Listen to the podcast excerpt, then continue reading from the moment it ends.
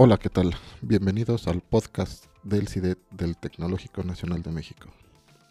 Mi nombre es Gerardo Romero y soy jefe del Departamento de Medios Educativos. Y en esta ocasión platicaremos sobre un tema de interés en la formación de ingenieros y de futuros profesionistas en México. La pregunta de reflexión es la siguiente.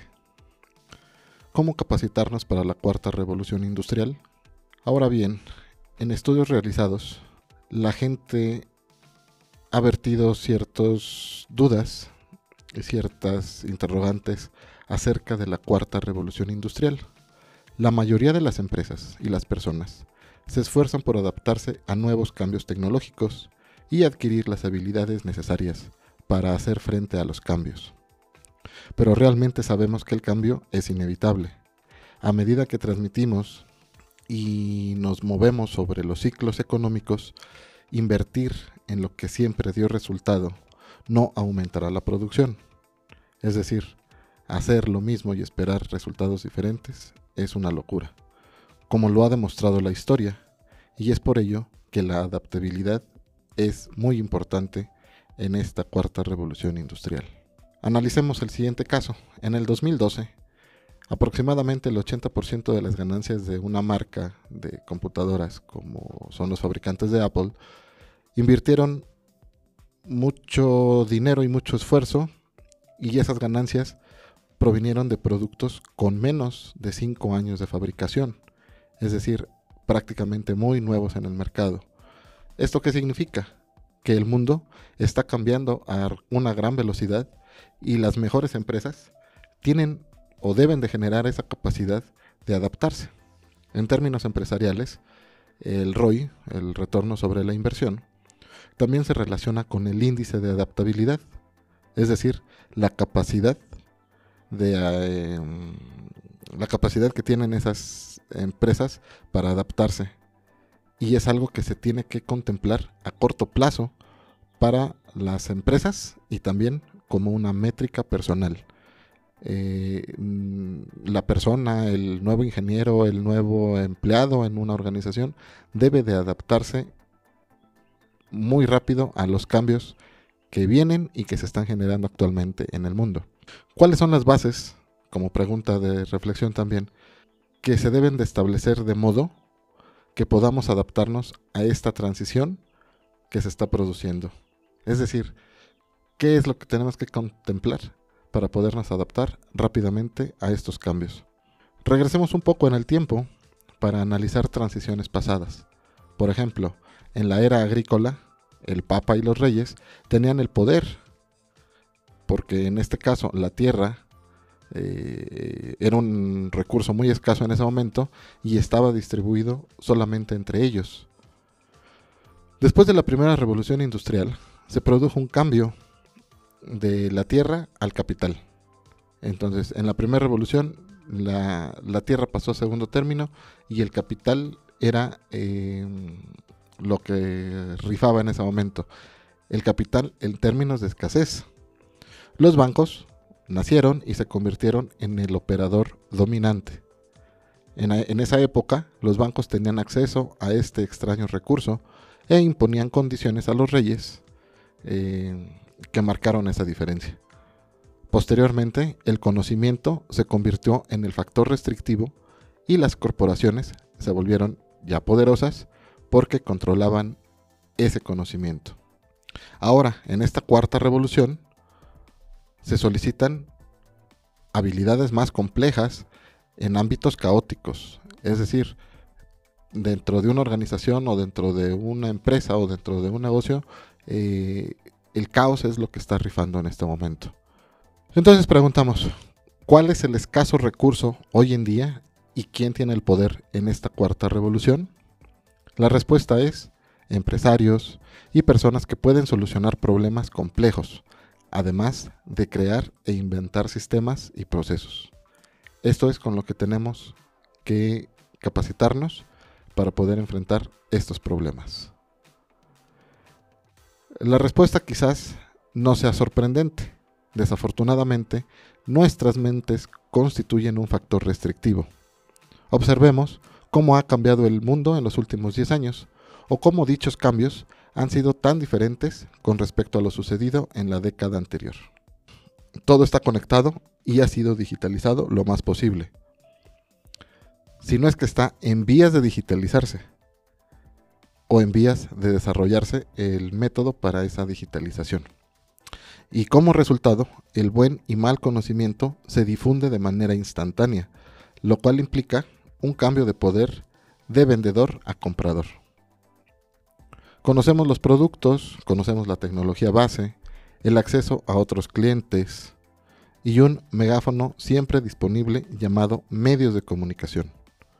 Redes sociales, eh, Twitter, Facebook, Instagram, etc. O cualquier otra plataforma.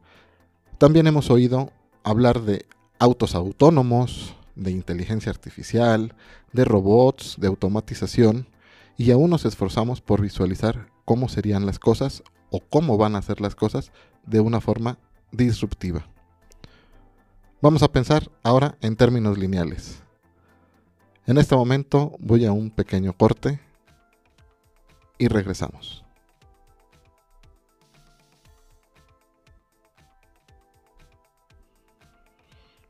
Bien, regresamos y retomamos el tema cómo capacitarnos para la cuarta revolución industrial.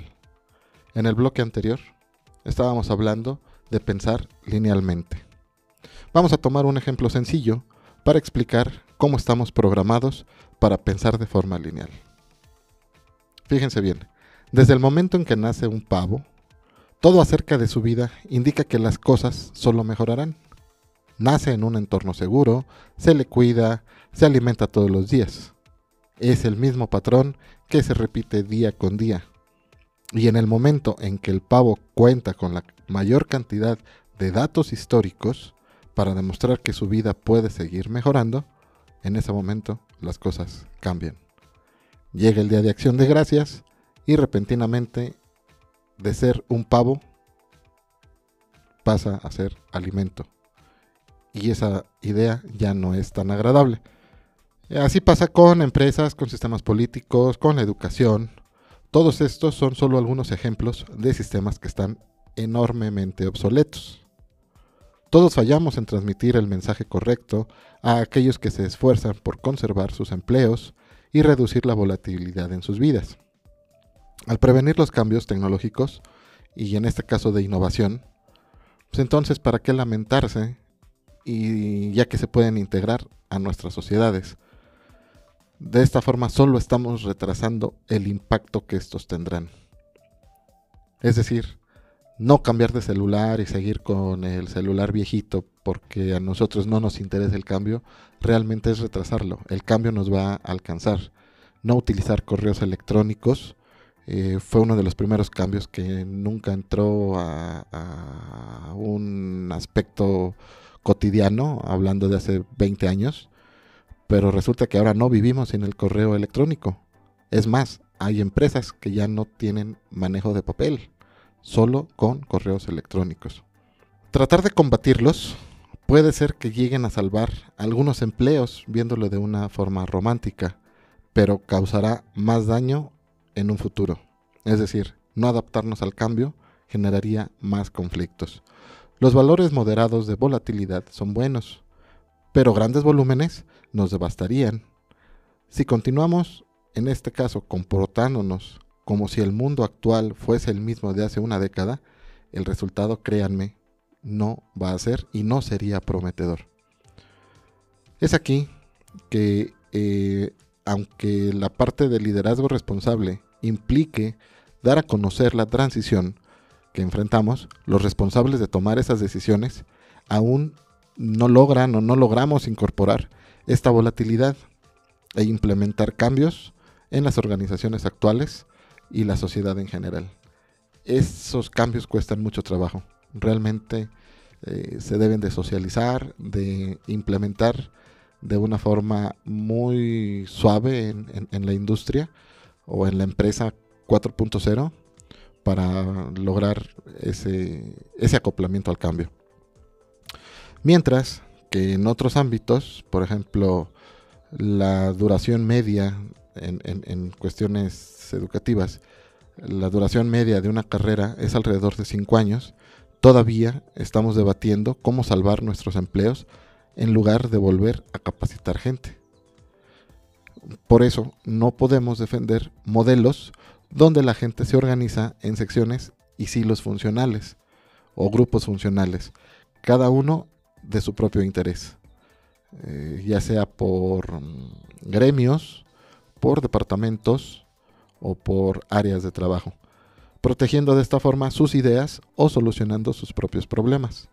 En algunos casos, a una empresa le toma mucho más tiempo reunir a los responsables de tomar decisiones en una sala que prepararse para enviar un producto por correo o por cualquier otro medio. Las ideas pueden venir y vendrán de todos lados, y es la gestión que desarrollará mediante la comunicación con autoridad y permisos como la clave para dominar otras. También debemos tener en cuenta a los expertos, quienes dirán lo que no puede hacerse, en lugar de aportar las ideas más innovadoras. Los líderes deben eliminar los obstáculos para la iniciativa empresarial y el estigma relacionado con el fracaso. Es aquí donde la colaboración, el aprendizaje colectivo y la experimentación deberían ser incentivados en todos los niveles, desde niveles operativos hasta niveles directivos. Por eso, cuanto más tiempo pasamos en nuestras carreras o empresas sin variación, sin aprender, sin aleatoriedad, mayor es el riesgo subyacente con el que nos enfrentamos. Es decir, ni siquiera estamos viendo pasar el tiempo. Lamentablemente, esta es aproximadamente la forma en que nos acercamos a esta transición entre los ciclos económicos, intentando reducir la volatilidad y el cambio en nuestras vidas en la mayor medida posible. Los empresarios los dueños de empresas o los encargados de las, los medios productivos son quienes lideran esta aceleración del cambio impulsado por la tecnología y una de sus principales características es la adaptabilidad. Son los empresarios que vía inversiones de innovación deberían de tener ese cambio que lo impulsa la tecnología. Una vez más, lo que funcionó en el pasado ya no funcionará después de este periodo de transición. O se adaptaron o no se adaptaron. Cambiar o morir. Entonces, como sociedad, debemos poder enseñar y aprender cómo adaptarnos. Esta debería de ser una de las métricas más importantes para el negocio y las personas, a medida que se desarrolla la cuarta revolución industrial. Lo único interesante y lo único constante en el universo es el cambio. O nos adaptamos o estamos fuera del negocio. Mi nombre es Gerardo Romero y agradecemos tu interés en estos temas que vertimos en este podcast del CIDET, del Tecnológico Nacional de México. En la dirección del Centro Interdisciplinario de Investigación y Docencia en Educación Técnica, el doctor Armando Zapatero Campos. En la dirección de contenido, Yasmín Álvarez. En dirección y realización técnica, un servidor, Gerardo Romero. Y en controles técnicos y cabina de audio, Marisela Álvarez Ramos y todo el equipo de profesionales que hacen posible estas entregas del Departamento de Medios Educativos. Los esperamos en la próxima emisión. Gracias y hasta la vista.